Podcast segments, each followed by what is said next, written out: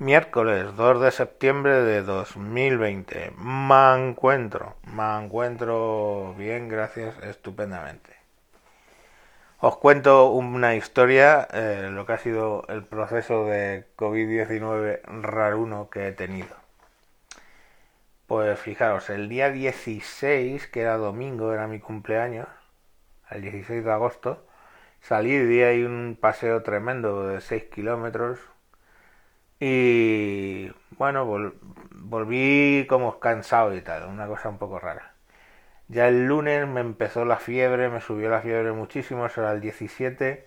El 18 tenía tantísima fiebre y tenía un poco de tos que me encontraba fatal. Y, y la fiebre tan alta pues no era muy normal y la tos tampoco no tenía como una ligera tos y y dolor de cabeza, etcétera, digo, puff, qué mala pinta. Y entonces pues me fui al hospital directamente a, a urgencias, sin pasar por primaria. Y entonces pues nada, pues ahí según entré, claro, me hicieron una PCR y me hicieron una placa del pecho y dijeron que no, que no estaba mal. Entonces me mandaron para casa, básicamente, con paracetamol y nolotil para los dolores porque, claro, la fiebre me hacía que me doliera todo el cuerpo. Y con eso estuve y claro, eso sí, me dijeron que hasta que me dieran el resultado de la PCR que estuviera aislado en casa. Entonces estuve aislado en casa el 18, el 19 y el 20 me llamaron me llamaron del centro de salud diciendo que, que la PCR era negativa y que hiciera mi vida, tal cual, así, ala, PCR negativa, haga su vida.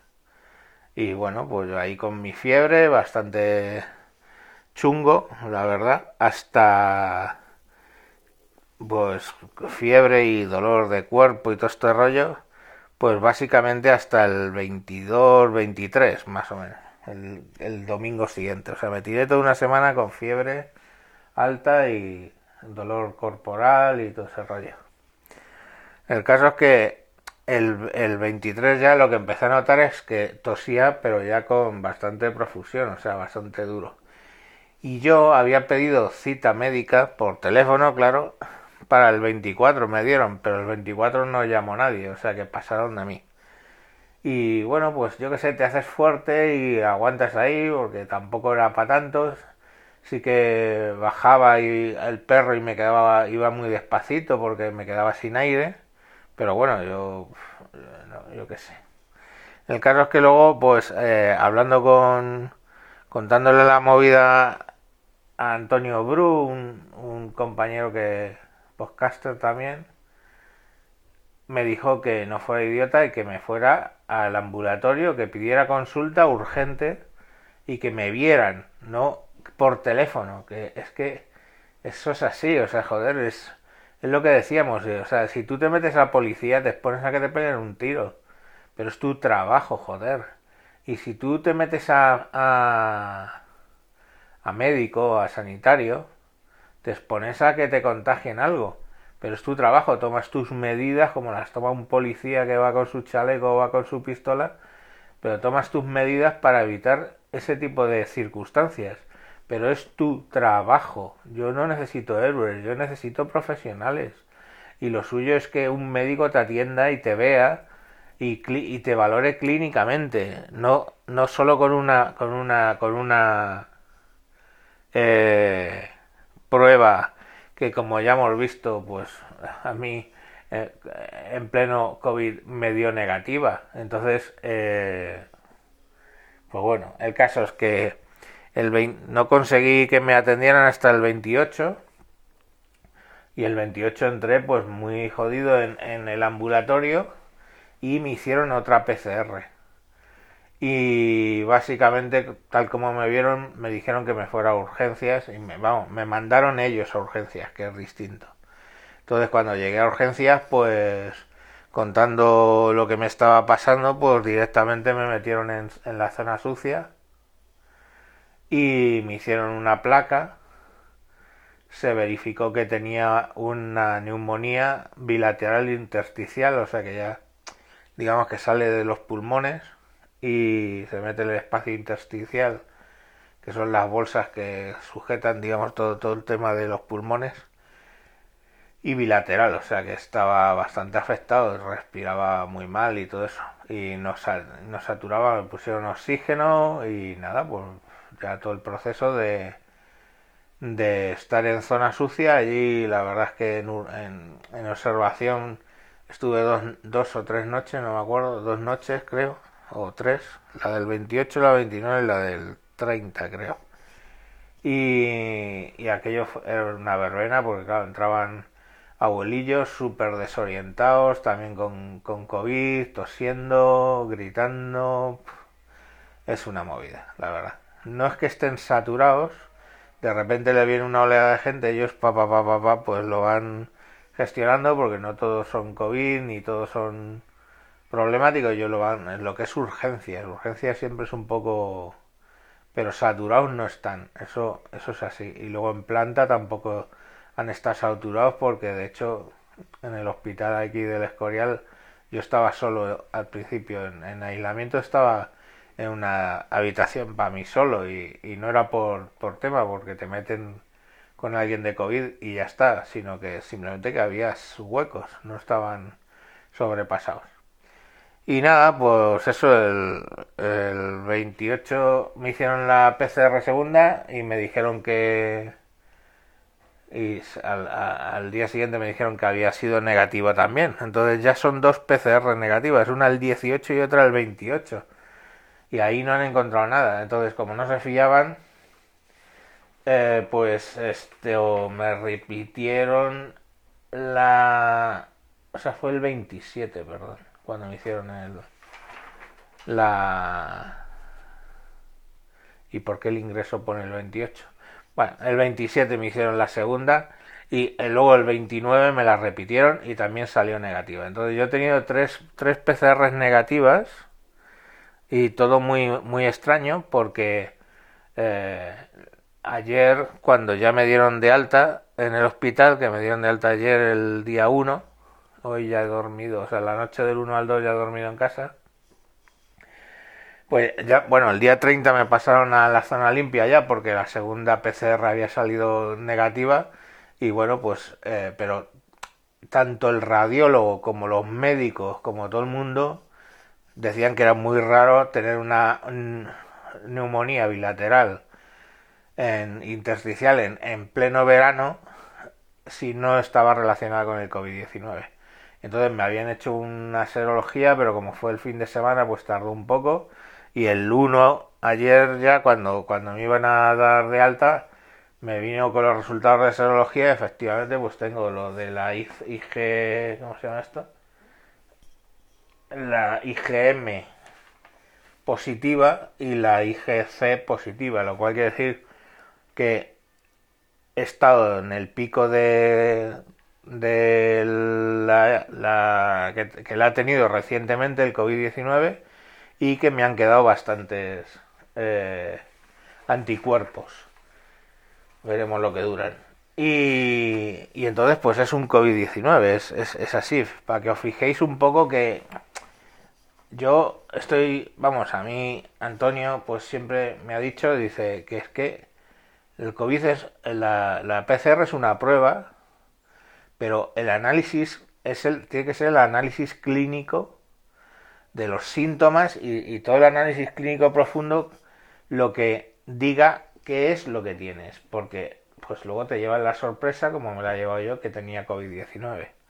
Entonces, eh, no os fiéis mucho de las PCRs. Las PCRs es una, una prueba que de hecho hasta los propios fabricantes eh, la cuestionan en el sentido de que es una prueba más, joder no es la prueba. Entonces, eh, ¿qué, es lo que están, ¿qué es lo que se está haciendo? Pues de entrada dan falsos positivos a veces porque lo que está detectando son virus que eh, están degradados, eh, digamos virus muertos, que no, o sea, no funcionales, ya degradados, trozos de virus. Luego, por otro lado, está dando falsos falsos negativos, como podéis ver, que yo hasta en tres ocasiones me han hecho PCR ha salido negativa y obviamente pues tenía COVID. O sea, mm, puede que el día 18 fuera muy pronto, ¿vale? Porque era el segundo día que tenía la fiebre alta. Pero, eh, ¿qué estamos hablando? Que desde el 18 al 27, que es la siguiente, no solamente he pasado el COVID, sino que mi organismo ha eliminado el, todo rastro de virus y en, y en la prueba de PCR del 27 y del 29 ya soy negativo. O sea, es muy extraño. ¿Vale? La prueba de PCR además tiene una cosa que no están dando, que sí que es importante, que es que básicamente, bueno, eh, PC, la prueba de PCR lo que detecta es ADN y los virus son ARN. Entonces lo primero que hacen es con una enzima, pues hacer el duplicado del ARN para que sea ADN, ¿vale? Que ya sabéis que son dos cadenas, el ARN es una y la otra es la doble hélice de dos cadenas. Sobre eso es sobre lo que hacen el análisis y claro, la cuestión es que lo hacen como con varios pases, ¿no? O sea, con varias pruebas. Pa, pa, pa, El sistema va probando, tú, tú, si encuentra eh, una copia del del ADN del ADN convertido, el ARN convertido en ADN del virus. Y entonces lo que hacen básicamente es que no es lo mismo, pongamos por caso, que te lo encuentre en la quinta validación, en la quinta iteración de la prueba, que en la 40, que es la última que hacen, que hacen como 40 pruebas, 40 iteraciones. ¿Por qué? Porque si te lo prueban en la 5 es que tienes una carga viral alta. Y si te la ponen en la 40, pues es que probablemente tienes una carga, viral residual. Entonces, eh, todo eso hace que... Eso es un dato que podría ser interesante, pero que en general no pasan. Mm, pues todo muy mal, la verdad. Yo creo que se están haciendo las cosas muy mal porque porque lo que vale es la evaluación clínica, o sea, que un doctor vea, o sea, ya os digo que hasta el radiólogo ponía la mano en el fuego, que para lo que tenía era COVID-19, y todo el tiempo me han estado tratando de COVID-19. Como el COVID-19 una de las formas que tiene más de matar es el tema de los trombos, pues me han estado dando eh, heparina de bajo peso molecular, la enoxaparina, me, la han estado inyectando precisamente para evitar eh, los, los, los, que se formaran trombos o coágulos. Eh, me han estado dando el antibiótico, lógicamente antibiótico de alto espectro para el tema de la neumonía y me han estado tratando a todos los efectos como de COVID-19. ¿Por qué? Pues porque las pruebas estaban diciendo lo que estaban diciendo, pero el análisis clínico, lo que los doctores veían, no tenía pies ni cabeza. Entonces, pues eso es de agradecer. Si hubieran sido médicos que, como mucho que hay, que básicamente, ah, COVID, eh, PCR negativo, pum, a la zona limpia y a la y vamos a tratar lo que sea, pues podría haberse complicado mucho el tema. ¿Vale? Entonces es muy de agradecer que, el médico este que me ha atendido, el, el Luis de Benito este, que es medio famoso por unas declaraciones que hizo, pues eh, pues estaba muy en la línea de lo que me decía el amigo Antonio Bru que, que, que básicamente pues que lo que hay que hacer es ver clínicamente, no una prueba que, pues bueno, encima ya decimos que está cuestionada. Que, perdón, ¿cómo, ¿cómo estoy? Pues estoy bien, ¿vale? Está ya eh, la última placa, pues básicamente no tenía nada, en las ocultaciones de los pulmones se me oye bien, no tengo pitos, eh, toso muy de tarde en tarde, simplemente porque ahora estoy haciendo el esfuerzo por hablar. Y nada, pues de aquí en un mes me harán otra placa para ver si ya por fin se ha quitado todo. Estoy de baja, lógicamente, hasta el lunes. El lunes seguramente me la renueven porque ando un poco flojo todavía, claro. Y, y bueno, pues que ya ha pasado el tema. Ahora, claro, lógicamente, como yo vivo con mi mujer, eh, tres hijos y, una sobrina, pues eh, todos se tienen que hacer el, la PCR porque lógicamente han estado en contacto conmigo mientras he sido activo contagioso como lo quieran llamar. Entonces, pues bueno, tienen que mirar. Ningún, afortunadamente ninguno tiene ningún tipo de síntoma.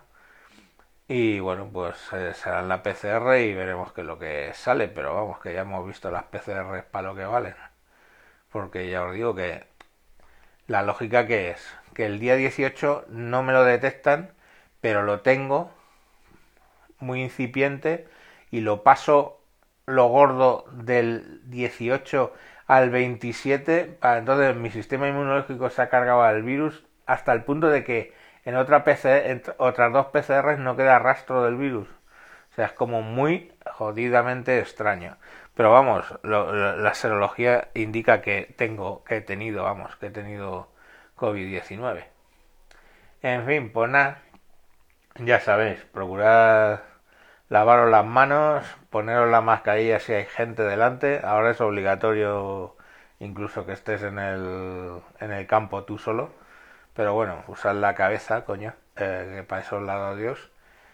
Cambiaros de vez en cuando la mascarilla, no la reutilicéis mucho. Eso es un medio que es un, es un caldo de cultivo, joder. Eh, ahí estáis respirando, es húmedo, es cálido la dejáis tirar por ahí, eso es, eso es una placa de Petri donde se están ahí los virus eh, calentitos y tan ricos y luego te la vuelves a poner y ala. Entonces, joder, no sé, pues las mascarillas ya sabéis que las de papel estas de eh, quirúrgicas, pues mínimo las tenéis que cambiar todos los días y las otras lavarlas bien y ponerlas bien al sol porque eso tampoco viene nada bien. Yo al principio cuando no cuando no había confirmación del COVID, lo que pensaba es que me había cogido precisamente la neumonía porque había sido un poco guarrete, por decirlo finamente, con las mascarillas, ¿vale? Y bueno, pues lo suyo es que lo, que lo vigiléis. Y luego, pues eso, pues nada, yo estoy muy agradecido a Antonio porque directamente fue el que me empujó a ir al médico y tomármelo en serio y bueno, pues seguramente eh, eso ha sido el motivo por el cual me lo han cogido la neumonía a tiempo y, y me la han podido tratar y estoy bien.